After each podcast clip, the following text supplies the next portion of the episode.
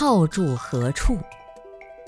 所有一切表面会动的都是无常的，这些现象的背后，事实上都是永恒存在的实性，以及宇宙万有的本体。也就是说，世间的一切法无时不在变化中，它是外面的相，而诸法无我是内在的体。正悟无我是从一个表面的现象当中脱离出来，证入了自己内在的本体。我们如果没有证得本体，我们那颗心永远都是在表面飘着。实际上，我们总觉得这颗心在流浪，找这里也依靠不住，找那里也依靠不住。这个世间的一切法，只要你执着在相上，就不可能靠得住。天上都靠不住，不要说人间短短几十年。你想靠一个人，靠一件事情，靠一种感情，靠一种感觉。这些本身都是在变化的东西，你怎么可能靠得住？你靠在这些上面，你靠的就是一个无常的法。靠在相上，一定是靠不住的。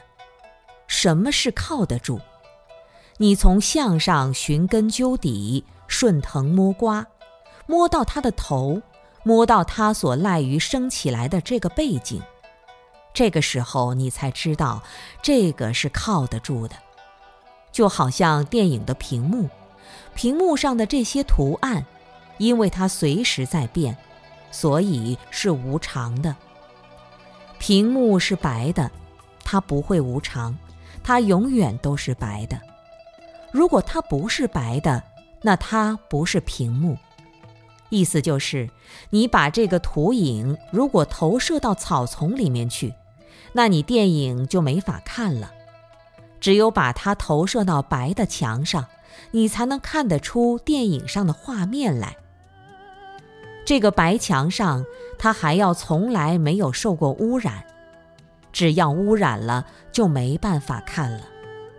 那么人也是一样，我们的真如本体就是一尘不染，一丝不挂，一念无生，也是一无所有。只要有一个东西，你就想赖在那里，可你又赖不住，因为想赖在那里的那个就是一个相。